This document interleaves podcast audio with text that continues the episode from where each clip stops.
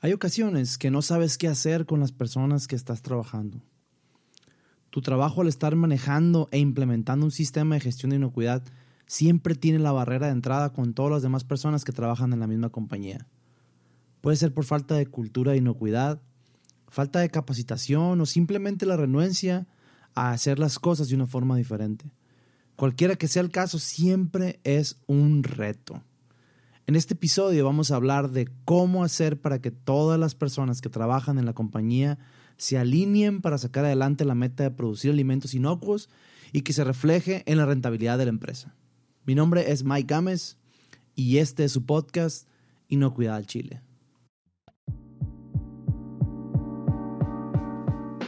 Inocuidad al Chile es el espacio en el que hablamos de inocuidad alimentaria, pero en ocasiones hablamos de cuestiones laborales normales y tratamos de buscar respuestas a los problemas que todos enfrentamos.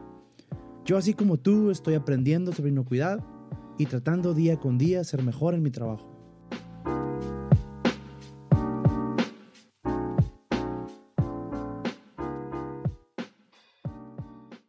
Primero que nada quiero decirles que ya estamos en Apple Podcast.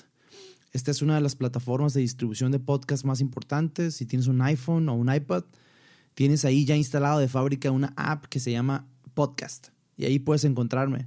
Solo entra la app y en el buscador normalmente es un icono de una lupita. Bueno, ahí le pones inocuidad al chile y voilà. Ahí estamos con todos los episodios que se han publicado hasta el día de hoy. También ya estamos en YouTube, así es, YouTube. YouTube es el segundo buscador más potente de Internet después de Google y pues ahí estamos también. Ahí le puedes eh, presionar el botón de seguir y a la campanita para que te lleguen notificaciones cuando sumamos nuevos episodios. Si no quieres notificaciones, solo presiona seguir y listo. Me ayudas para poder seguir adelante con este proyecto. Ya hablando de seguir adelante con este proyecto, que por cierto espero que les guste el contenido que estamos realizando, lo estamos haciendo con muchísimo gusto. Me puedes ayudar un montón, no, no, no, no, muchísimo compartiendo con algún amigo, con alguna amiga, con algún colega que tú creas que les puede gustar y que le puede servir esto que estamos haciendo. Eso me ayuda muchísimo. Como puedes darte cuenta, estamos trabajando para estar presente en todos los lugares posibles, para que donde sea que te apetezca o que te guste más escuchar podcast, bueno, ahí vamos a estar. Estamos en Spotify, estamos en Google Podcast, ahora estamos en Apple Podcast y muchas plataformas de podcast también. Y por último, si quieres apoyarme aún más, porque se puede más, si tú de verdad crees que lo que hago vale la pena que siga y que siga, y crees que este trabajo trae valor a lo que estás haciendo, bueno, tengo una página de Patreon. Patreon es una plataforma donde puedes comprometerte a estar aportando una cantidad mensual de 5, de 9, de 25 dólares. Y por este medio vas a tener acceso a contenido exclusivo de este programa. Así es que si quieres ayudarme, y traer acceso, tener acceso a este contenido exclusivo o si solo quieres apoyarme, bueno, por medio de Patreon lo puedes hacer. Te voy a dejar el link en la descripción del episodio y así puedes ir y poner tus datos para aportar una cantidad. La verdad, desde este momento te doy las gracias, muchas, muchas gracias. Y si no aportas también, muchísimas gracias por estar siguiendo este, este podcast y compartiendo. Eh, eso me ayuda muchísimo. Bueno, vamos a lo que nos truje chencha, como dicen por acá. ¿Por qué es tan difícil manejar el personal a mi cargo? Tratando de mejorar como un jefe. Eso es, eso es lo que, de lo que se trata esto, ¿no? En este episodio vamos a estar hablando sobre cómo manejar el personal que está a nuestro cargo. Al momento de estar haciendo estas implementaciones de un sistema de inocuidad se presenta un montón de retos y uno de ellos es el manejo del personal a tu cargo y el que no está a tu cargo también es un reto. En una ocasión recuerdo haber hablado con una persona que era jefe de cierta área de una empresa y recuerdo que tenía personal a su cargo y él se quejaba del personal. Recuerdo que decía, si pudiera tener puros robots, fuera tan feliz. Y efectivamente el personal puede darnos muchos dolores de cabeza y por eso tenemos en esta ocasión a alguien para que nos hable sobre su experiencia en el manejo de personal y les presento a mi amigo Juan José Gámez. Juan José Gámez se apellida igual que yo, pero no somos parientes. Este, bueno, eso creo yo. pero no, no somos nada, somos amigos nada más. Eh, aquí les voy a dejar esta plática que tuve con él. Eh, a lo mejor no tiene la mejor calidad del mundo la, el sonido, pero espero que sean pacientes y que ahí trate de, de regularlo lo mejor posible para que, para que sea entendible y que se escuche bien. Entonces aquí se los dejo y pues vamos a darle. Ahorita actualmente yo tengo el puesto de jefe de departamento, estoy encargado del departamento de calidad, eh, pues me encargo de, de todo desde el que entra la materia prima hasta que sale para el cliente con las especificaciones y, y que llegue en las mejores condiciones posibles. Bueno, lo mismo, de acuerdo a como lo pide el cliente, porque cada cliente tiene una definición diferente de qué es calidad para ellos. Claro, claro. Claro, claro. Es bien importante. Sí, sí, claro. Y en, cuando tú iniciaste aquí en, el trabajo, ¿este fue tu primer trabajo? Es mi primer trabajo. Ingresamos, estuvimos en el área de vísceras, el área de vísceras, estábamos ahí clasificando y sacando unos, unos estudios de peso, peso merma, le llaman, cuánto perdía en agua drenada después de la producción, en peso caliente, peso frío. Total que al término de las prácticas eh, tuve la suerte de que una persona dentro de la empresa me ofreció un cargo como supervisor, que en su momento pienso yo, ahorita ya después de seis años, eh, todavía andaba con el chip de la universidad y un poquito más inmaduro, la rechacé. La rechacé porque pues mi sueño era irme a graduar como todos, ¿no? Yo quería graduarme y aventar eh, todo el... La toalla, el reto y la fiesta. Eso era lo que yo quería, entonces la rechacé, pero esa persona me dijo que cuando yo me sintiera capaz, que le marcara. Entonces yo una vez que me gradué a la semana, yo le, le envié un mensaje que le mandé mi currículum y me dijo que, que, me dejara venir al día siguiente. Yo llegué aquí como un jueves y el sábado ya estaba trabajando. Okay. Entonces, porque ya me conocían. Entonces ingresé como inspector de calidad. Claro, Entré a trabajar como inspector de calidad, duré aproximadamente siete o nueve meses, pero fijo en un área, en un área que era el área de sacrificio, en donde entrábamos y no tenemos hora de, no teníamos hora de entrada ni hora de salida. Yo me acuerdo que en diciembre se pone la feria ganadera aquí en Culiacán y yo quería ir. Y un día yo ya hasta perdí la noción del tiempo. Salimos y cuando íbamos pasando por la feria estaba todo apagado. Y yo le dije al compañero, oye, no hubo feria ganadera el día de hoy. No, ¿cómo no, compa? Me dijo con esas palabras. Mira el reloj, era la una y media de la mañana, ya se había acabado todo. Entonces me tocó batallar mucho por ese aspecto, era muy pesado el trabajo, pero pues siempre la perseverancia y la constancia te llevan al éxito. Claro. Entonces pues ahí estuve trabajando durante nueve meses y se abre la oportunidad de ser analista de calidad o en ese entonces le llamaban eh, inspector HASA. Y pues mm, sinceramente yo me postulé yo me postulé y sí. Tú levantaste la mano y dije yo, yo, yo le entro. Cuando estaban buscando una persona, yo levanté la mano, pero yo la levanté porque yo me sentía capaz. Soy una persona que me gusta mucho leer. Yo llegaba a mi casa y me ponía a leer normas y leer y leer y leer y leer artículos, los procedimientos, les tomaba fotos, aunque no era permitido, pero yo porque quería aprender más. Claro, claro. Quería aprender. Entonces, pues me vieron el interés por ahí, se fueron dando las cosas, cuando menos pensé, pues ya tuve un acercamiento con la parte gerencial y la parte de dirección, en el cual me hicieron una propuesta, eh, me pusieron a prueba y aquí estamos, ya, ya hace casi seis años, estoy por cumplir seis años. ¿Cuántos años tienes? Actualmente 28 años, los acabo de cumplir el 9 de agosto. 28 años. 28 años. Yo, joven, me acuerdo que ingresaba a las juntas, yo tenía 24, me miraba un chiquillo y como que no me tomaban en serio. es normal, es súper común. Y pura gente ya grande, bien preparada también y, bien con mi ayuda. Sí, les colgaba, hacían surco. Pero pues la mejor defensa es estar preparado. Claro. Mira, en una, en una, ocasión es, es una analogía de, de, algo que pasó con el boxeador Mike Tyson. Ya ves que pues era el campeón, ¿quién le iba a ganar? Peso pues. completo, nadie le ganaba. Y una vez se confió tanto que perdió contra Douglas. O sea, dijo, ¿qué me va a ganar este? Nadie lo conoce. Pero esa, persona duró creo que casi como seis meses preparándose para el combate, preparándose y el otro de fiesta. A gusto paseando los tigres. y el día de la pelea la perdió porque no estaba preparado. Hoy en día, más que ser una persona inteligente, tiene que estar bien preparado para enfrentar los retos la clave del éxito para mí es la preparación. Claro. Y también obviamente decidir enfrentarlos, porque hay gente bien preparada que dice, no, me da miedo, no me animo, no quiero, o yo no me quiero postular y uno se, se queda también, uno también se puede estancar uno mismo, pues. Así es, eh, hay un libro, te digo, a mí me gusta leer mucho. No, no. Hay un libro de John Maxwell. ¿Cómo se Eh, llama? Se llama Las 21 cualidades indispensables para un líder. Oh, ok. En su, hay un punto en el que dice precisamente lo que estás mencionando, que las personas que, no, que tienen miedo a afrontarse, que no tienen objetivos, nunca van a llegar a nada. Claro. Hay personas que sí tienen objetivos, pero a la primera de cambios, como se dice coloquialmente, a la primera que se complican las cosas se rinden. Claro. Y habemos, bueno, yo me considero, no habemos personas que sí nos planteamos los objetivos, hay dificultades, pero decidimos pagar el precio para Claro. cumplir ese objetivo o esa meta. Entonces, esa es la diferencia y lo explica muy bien. Se los recomiendo el que quiera leer ese libro. Voy a, voy a poner en, el, en la descripción del episodio este que estamos grabando en este momento, voy a poner ahí la, el link, se puede decir, para que la gente si lo quiere, lo Sí. quiere ver, lo quiere leer o lo quiere comprar, ahí se lo voy a poner porque... De hecho, tiene dos. El primero en las 21, eh, se podría decir, creo que eran le- leyes o herramientas, creo, pero va por lo mismo para acerca del liderazgo. El segundo libro lo escribió a raíz de que tuvo una plática con un, un empresario de Estados Unidos.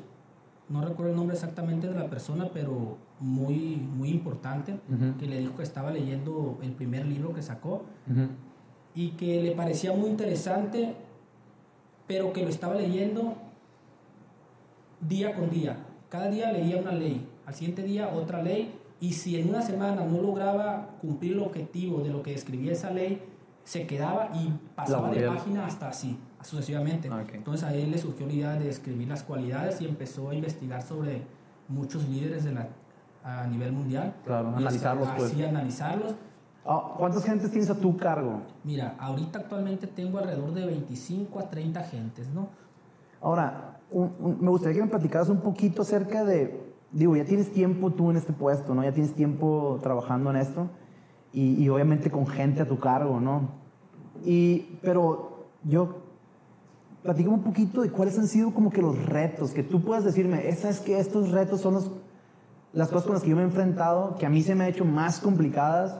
Pues mira, fácil.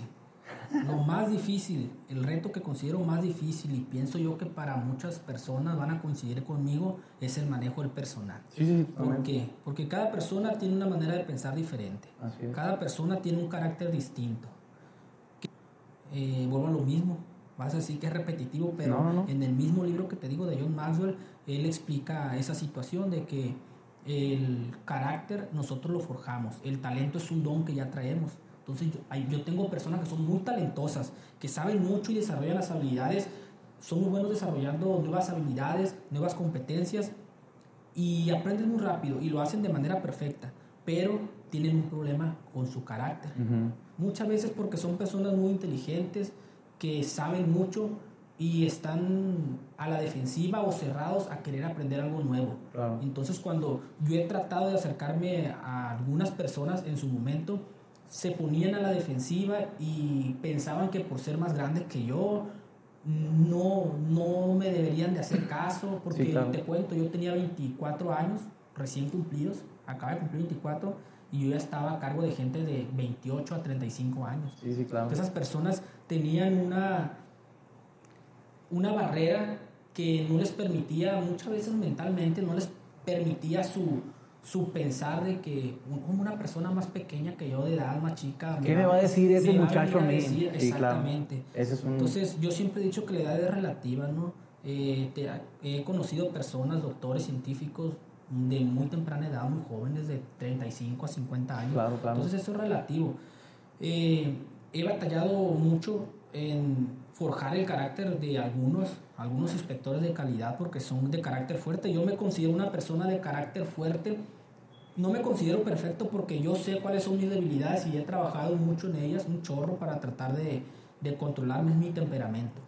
Soy, me considero una persona que trato de enseñar lo que yo sé. No sé si te has dado cuenta, tú tienes más tiempo conmigo conociéndome, tienes mucho tiempo conociéndome, pero eh, lo poquito que yo sé, nunca me quedo callado. No. Trato siempre de contarlo desde, desde cualquier punto, ¿no? Yo me especialicé en tecnología en cárnicos, Entonces sé un poquito ahí de carne, me puedo meter, les platico a los muchachos, oye, ¿sabes, ¿sabes cómo se hace esto? Ah, sí, sí sé. Pero yo trato de explicarles el porqué de las cosas. Porque es sobre el criterio de la gente, eso es importante. El porqué de las cosas. Y muchas veces yo he sentido que cuando les estoy explicando, ellos creen que yo estoy fanfaroneando. Mm. Entonces hay que ser muy cuidadoso con, con, ese, ese tipo de detalles, cómo transmitimos lo que sabemos. Sí, claro. Ese ha sido lo más difícil para mí el choque con el carácter de las personas, eh, cómo lograr hacerlos entrar en razón y que ellos distingan que lo que yo no sé, a lo mejor ellos lo saben y ahí nos vamos retroalimentando. Sí, sí, sí, claro, claro. Te iba, te iba, a preguntar que si cómo solucionas eso, pero pues ya me estás diciendo. ¿Cómo solucionas esa situación, ese, ese problema que te ha enfrentado, esa... esa... Sí, sí, lo, lo, principalmente es tratar de hablarlo de una manera en la que la persona no se sienta... Eh, eh, ¿cómo te digo la palabra correcta? Que no se sienta mm, como que, vuelvo a lo mismo, como que te estás queriendo hacer sentir menos, ¿no? Muchas veces, hasta yo mismo digo, me cuesta cómo encontrar las palabras exactas para decirles, hey, mira, sabes que hay que hacerlo de esta manera o se debe de hacer así porque en tal parte dice, tal norma, bla, bla, bla. Sí, sí, sí, claro. Y ahí se me hace bien complicado entrar en su mundo porque tú sabes que nuestro comportamiento es emocional. Sí, sí. Puedo traer problemas de la casa, a lo mejor no me está yendo bien en, en varios ámbitos de la vida, ¿no? Que no se debería de mezclar en el trabajo, pero todo es emocional. No, sí, sí, claro. Las emociones siempre van a influir en la persona. Si tu familia está enferma, claro. vas a venir con ese pendiente y vas a ser un poco tolerante a, a, la recepción de información de otra persona. Entonces, trato de llegarles por el, darles por el lado, como se dice pero nunca perdiendo de vista el objetivo, porque si bajas mucho la guardia y te pones demasiado empático con las personas, se aprovechan. Sinceramente nos aprovechamos todos muchas veces o más de en alguna ocasión nos hemos aprovechado y ahí es cuando uno tiene que ser firme. Hay un escritor por ahí, ¿no? No, me, no quiero citar mucho, pero hay un, hay un escritor por ahí que dice que debemos de ser un, un buen líder, un buen comunicador, tiene que tener carisma, que es lo principal, pues. Carisma, empatía, no tiene que tener grietas. O sea, grietas se refiere a que no muestres, no muestres tu lado sensible, porque si lo muestras ya por ahí te puede llegar.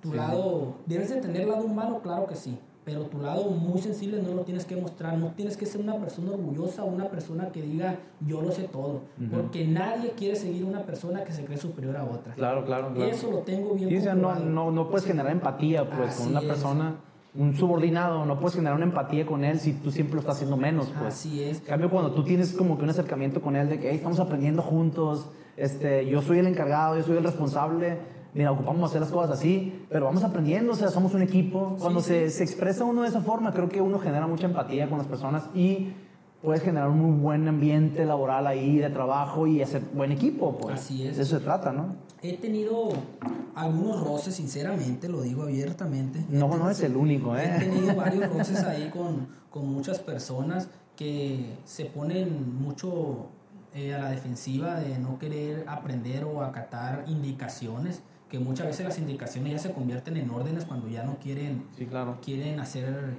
hacer caso. Y uno tiene que, que ser fuerte, tiene que ser fuerte. Eh, aquí en confianza te platico, yo he recibido amenazas, he recibido amenazas. Yo en una ocasión tuve que salir de la empresa con dos patrullas. ¿En serio? Dos patrullas. Porque me estaban esperando afuera, eran dos personas. Gracias a Dios me, me informaron antes de y RH se encargó de todo, pero sí ha sido momentos muy difíciles porque te digo, cada persona tiene una manera de pensar diferente y cuando uno se, como se dice coloquialmente, tiene la camisa, camiseta bien puesta, trata de hacer las cosas bien y tratar de sacar siempre, cumplir los objetivos ¿no? que, nos, que nos planteamos. Tenemos que ofrecerle algo al personal para que el personal se sienta motivado, se sienta capaz, hacerlo sentir parte del proceso y hacerlo sentir que son una herramienta fundamental. Si nosotros solo nos enfocamos en, en, en, mí, yo quiero cumplir el objetivo y no me importa que el fin justifica los medios, eso es mentira. Sí, sí, claro. Eso es mentira porque nos podemos fijar un objetivo a largo plazo, pero si ese largo plazo fueron 10 años y en 10 años anduviste penando, llorando, sufriendo, para tener al final la recompensa, pues siento yo que no es lo, lo ideal. Tienes que disfrutar el proceso como lo comentaste al principio, tienes que saber llegar y ya al final coronarlo con, con el cumplimiento de tus objetivos. Claro. No puedes tú pensar que la gente se va a poner la camiseta o va a trabajar y echarle ganas y, y sacar adelante el trabajo sin, sin, sin, sin, hacerlo sentir parte del equipo, sin, hacerlo sentir, ah, exactamente, pues, que su opinión cuenta, que, sus, que sus comentarios son importantes, son tomados en cuenta. y obviamente también, creo yo, que también es importante que cuando ellos tienen una petición, uno lo escucha y obviamente toma acción en eso, pues, porque de repente pueden decirte, oye, ¿sabes qué? Una, una persona tiene un problema en su casa o tiene una necesidad con su hijo. Y si tú no, no te importa ese tipo de cosas, jamás vas a lograr, porque los demás compañeros también lo están viendo eso. También están observando esa actitud. Entonces, ellos necesitan ver que tú también estás escuchando y que tú también estás tomando rien, estás tomando las cosas que ellos están poniendo sobre la mesa importantes, pues que son importantes para ti también y que obviamente va a hacer todo lo posible por resolverles, ayudarles, ¿no? es una idea, ¿no? Sí, sí. Es la idea. Claro. ¿Cuándo tú como jefe te impones y cuándo tú puedes ser un jefe buena onda, un jefe como que bien, no, así no hay bronca, así no pasa nada? ¿En qué momentos? Bueno, mira, hay algo muy, muy difícil, un juego de dos palabras que depende de cómo las acomodes, va a ser la manera de ver las cosas, ¿no? No es la misma hacerte amigo del jefe que ser amigo del jefe. Ok. ¿Por qué? Porque si yo ya... A ver, espera, otra vez, otra vez. No es la misma ser amigo del jefe Ajá. o hacerte amigo del jefe. Ok. ¿A qué voy? Si yo entro a una empresa y durante mi proceso me hice amigo del jefe, tengo que saber diferenciar que el trabajo es trabajo, ¿no? Claro, claro. Y quieras o no, voy a ser muy sincero, si tú eres amigo del jefe antes de ser tu jefe, ¿no? Son amigos antes de ser jefes, aunque me digan que no, el que me digan, vamos a tener siempre preferencia por esa persona. Y eso lo tengo comprobado. Obviamente, como dices tú, ¿cuándo te debes imponer? Cuando sientes tú que ya las personas no les está importando ni siquiera el trabajo tuyo. O sea, yo soy tu amigo, Miguel, pero obviamente por dos cosas. Por ser profesional y por ser tu amigo voy a sacar el trabajo adelante y no Claro. te voy a dejar abajo, Claro. como se dice coloquialmente. Pero si nosotros somos egoístas y solo queremos los beneficios, uno como jefe se da cuenta rápidamente. Claro, claro, cuando claro. te están mintiendo, cuando Ajá. están haciendo las cosas bien, te tienes que imponer. ¿Y qué es lo fácil y lo más rápido que hacer? Hablar con la persona, dejar las cosas claras.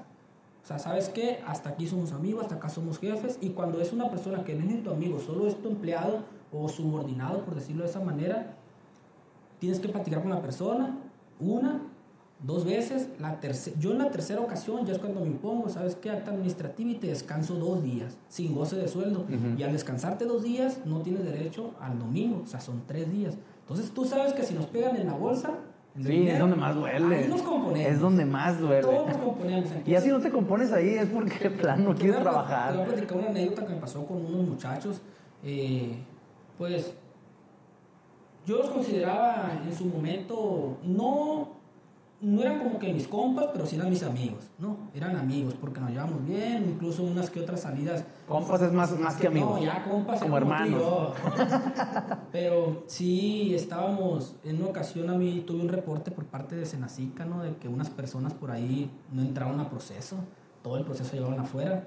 Yo platiqué con ellos, bien, ¿sabes qué? Pues eh, la medida que vamos a tomar es un acto administrativo y no se les va a pagar eh, la parte, era un bono que tenían por hacer esa actividad. Ujú. Uno de ellos lo aceptó muy bien, dijo, ¿sabes qué? No, pues una disculpa, yo sé que hicimos las cosas mal, pero ya no volverá a pasar. La otra persona reaccionó diferente, eso que vamos, es el carácter Sí, es sí, muy diferente, sí, la manera de pensar. Hay personas que son de men- somos de mente muy cerrada, nos complicamos la vida o somos orgullosos. Claro, claro. Y es de los principios que te hablaba anteriormente de John Maxwell, de que te explicaba de qué está bien, qué está mal, qué debes tener. Entonces esta persona reaccionó de esa manera y me dijo, pues primero renuncio antes de que me levantes acta administrativa o me descuentes. En ese momento yo no tuve autocontrol de mi inteligencia emocional ni nada. En ese momento me levanté, le dije, pues te vas ahorita. Me fui a recursos humanos, solicité su baja, así, literal.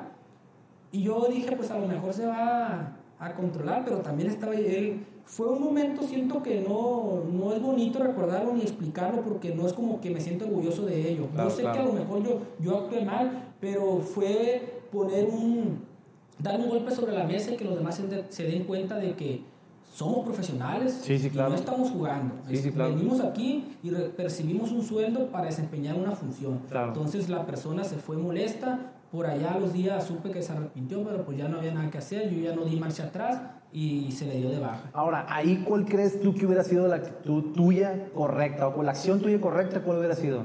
O sea, tú dices que, que reaccionaste mal. ¿Cuál hubiera sido la forma correcta de haber trabajado eso? pienso que lo ideal debería haber dejado que pasara ese día, Ujú. ya estar más tranquilo, platicar Claro. con la persona, pero obviamente no dejar en alto la sanción. Sí, sí, claro. o sí se tenía que descansar a la persona o las medidas que tome cada persona, ¿no? En mi caso debería haberlo descansado, la plática con él y el acta administrativa, pero todo fue en un momento en donde todo el mundo nos calentamos. Estaban flor de piel los, Así los, es, así los es. sentimientos ahí. Y ya de cuenta que la indicación que yo estaba dando la estaba haciendo menos en frente de más inspectores de calidad. Me estaba Mm. dejando mal. Entonces yo no podía eh, ponerme sumiso Sí, sí, con una claro. persona aunque es- tenga el carácter fuerte. Yo tengo que demostrar que, que lo tengo más fuerte porque por algo estoy ahí. Sí, sí, y claro. tuve que tomar, dolorosamente, tuve que tomar esa decisión. Y se hizo y se llevó a cabo y pues ni modo, a veces hay que tomar decisiones y eliminar la causa raíz del problema para no estar corrigiendo las desviaciones más adelante y que siempre esté llegando y llegando. Claro, claro.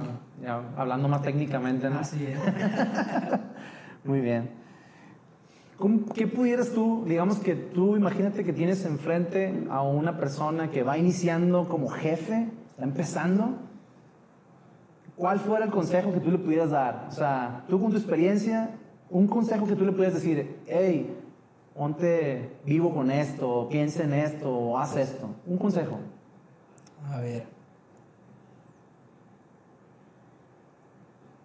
Pues yo considero que tratar de sobrellevar a las personas. ¿Sobrellevarlas a qué me refiero? Que como son personas que van a estar en un, en un proceso de cambio de un nuevo jefe, ¿no? Tienes que aprender a sobrellevarla porque la vas a empezar a conocer. Si tú desde, desde un principio llegas como jefe a querer imponerte, vas a tener muchos roces y vas a causar mucha eh, intranquilidad en el grupo y vas a hacer que todos estén así como que a expensas de qué vaya a pasar, de que no sé ni qué decir, no te van a tener ni confianza para transmitirte lo que esté pasando dentro del proceso. Tienes que sobrellevarlos y a la vez estar tratando de descifrar cómo son cada uno. Que cada uno, yo conozco cada uno de los que tengo, sé cuáles son sus habilidades, sus debilidades, sus aptitudes. Yo los conozco completamente, eso te lo puedo asegurar. Entonces, es lo primero, estudiar a las personas, saber cómo tienes que hablar con ellos. Porque hay personas que sí son muy... Tengo una muchacha que es muy tierna para hablar, es muy sensible, le tienes que hablar bonito, o sea, Sí, sí, claro. delicadamente, ¿no? ¿Sabes qué? Hay que hacer esto, lo estás haciendo muy bien, O sea, un cambio, un cambio en el tono de la Así forma que es. te, ya para ella es una agresión, Así es, pues. Sí, Porque sí. si yo llevo con una persona que tiene el carácter fuerte, como me considero que lo tengo yo y lo tienen algunos inspectores de calidad, y yo les digo, oye, oye, pues sabes qué, necesitamos hacer esto, y me escuchan duditativo, temeroso, si quieren lo van a hacer, o lo van a hacer a su manera. Claro, claro. Pero si es una persona que yo la considero de carácter fuerte y yo llego y le digo, oye, ¿sabes qué? Mira, eh, traemos este nuevo proyecto, necesitamos hacer esto, esto y esto y que se haga de esta manera y una vez que lo tengas me informas. Entonces la persona ya se va a comprometer más. Claro, claro. Y si voy de la otra manera, con una persona que, que tiene su carácter más sensible, que es muy accesible en lo que, en lo que uno le transmite, pues ya llegas de manera distinta. Claro. ¿sabes qué? ¿Cómo estás? Ah, que no sé qué, ¿cómo te sientes? Sí, Hay que hacer esto, ¿qué te parece? Hay que saber jugar con las, con las emociones de las personas. Y con el Está carácter bien- de la gente, pues. Está bien complicado, no está fácil. No está fácil. Y por eso yo, es una cosa que yo quería transmitir en este, en este podcast. Eh, creo yo que es algo que la verdad que no es fácil de aprender. Yo, he tenido experiencias bien difíciles en ese sentido. O sea, me he enfrentado con personas así como tú, mayores, de mucha edad más, más que yo, y, y- y- y- me dijeron eso mismo. ¿Tú qué me vas a decir a mí? Pues tú, eres, tú apenas vas empezando, yo tengo años en esto, tú no sabes nada. Y yo la verdad fue bien, fue bien frustrante para mí, ¿no? Digo, ha pasado el tiempo y bueno, resolvimos ahí la situación, pero, pero creo yo que esta situación, el cómo manejar el personal, cómo entenderlos, cómo platicar con ellos, por ejemplo, ahorita lo que me dices es algo bien importante, ¿no? Conocer a cada uno de ellos, cómo son y, y saber cómo llegarle a cada uno, se me hace que son cosas bien importantes y que podemos resaltar y, y que son importantes aprenderlas, aprenderlas en el momento en el que tú estás manejando personas personas eh, alrededor tuyo, ¿no? Tú estás trabajando con ellos, tú estás siendo su líder, ¿no? Entonces, digo, yo creo que me puedo quedar con esto, no sé si quieres algún otro comentario final. Sí, hay que saber solo cómo interpretar lo mismo el carácter y las emociones de las personas. Y para los que están ahorita actualmente como en un puesto que no sea de jefe o, líder, eh, que tomen en cuenta todos esos comentarios para que los puedan aplicar. Yo siempre les he aconsejado a los muchachos con los que estoy trabajando actualmente, porque son, ahorita en mayoría son personas de mi edad, de 25 a 28, 29 años. Yo creo que el que tiene más tiene como 29 años. Siempre les aconsejo que nunca se queden eh, con lo que ya saben por ejemplo, si tú sabes que en el proceso se trabaja así, así, así, investiga por qué se trabaja así, dónde lo dice, qué norma te lo está exigiendo, porque nada en este mundo surge porque sí. hay que prepararnos, hay que leer, hay que estar preparados, como se dice, para la guerra, porque uno nunca sabe cuándo vas a necesitar sacar tus armas. Entonces es muy importante estar preparado. La preparación para mí es la clave del éxito, como te lo repito.